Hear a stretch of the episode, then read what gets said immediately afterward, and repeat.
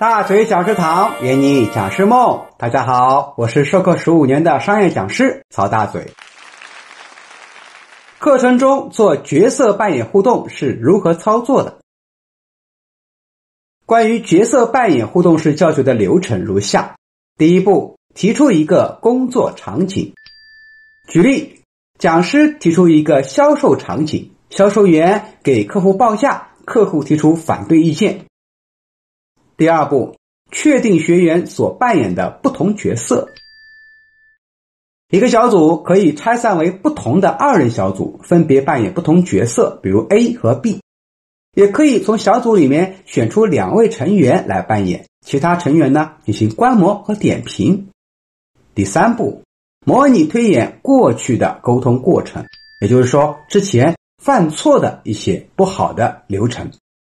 采用过去的方法去应对客户的抗拒，模拟客户的真实反馈，从而得到一个以前所看不到的不好的结果。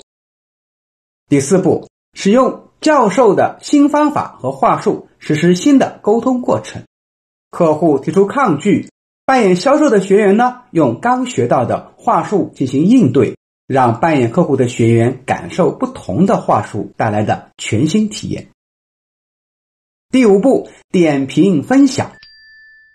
如果是两人小组分开模拟的，那么场景模拟结束之后呢，相互去分享自己的感受。如果是一个小组里面就两个人扮演角色模拟，其他的成员是观摩点评的，情境模拟结束之后呢，可以分别点评自己的感受，包括角色扮演者自己也要分享。最后呢，由组长做出点评和结论。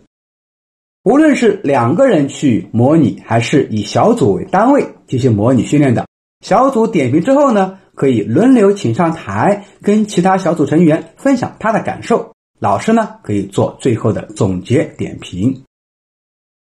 情境模拟角色扮演社会技巧不仅互动性强，而且因为大家是自己参与体验的，收获的都是自己的东西，记忆性也会更强。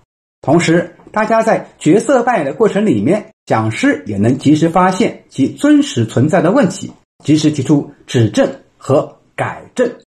这就好比一个小范围的咨询辅导，比纯粹的讲师去讲课效果肯定要好很多。好了，关于角色扮演的流程，我们就分享到这里。下一节课我们继续分享情境模拟需要注意哪些问题。我们下节课再见。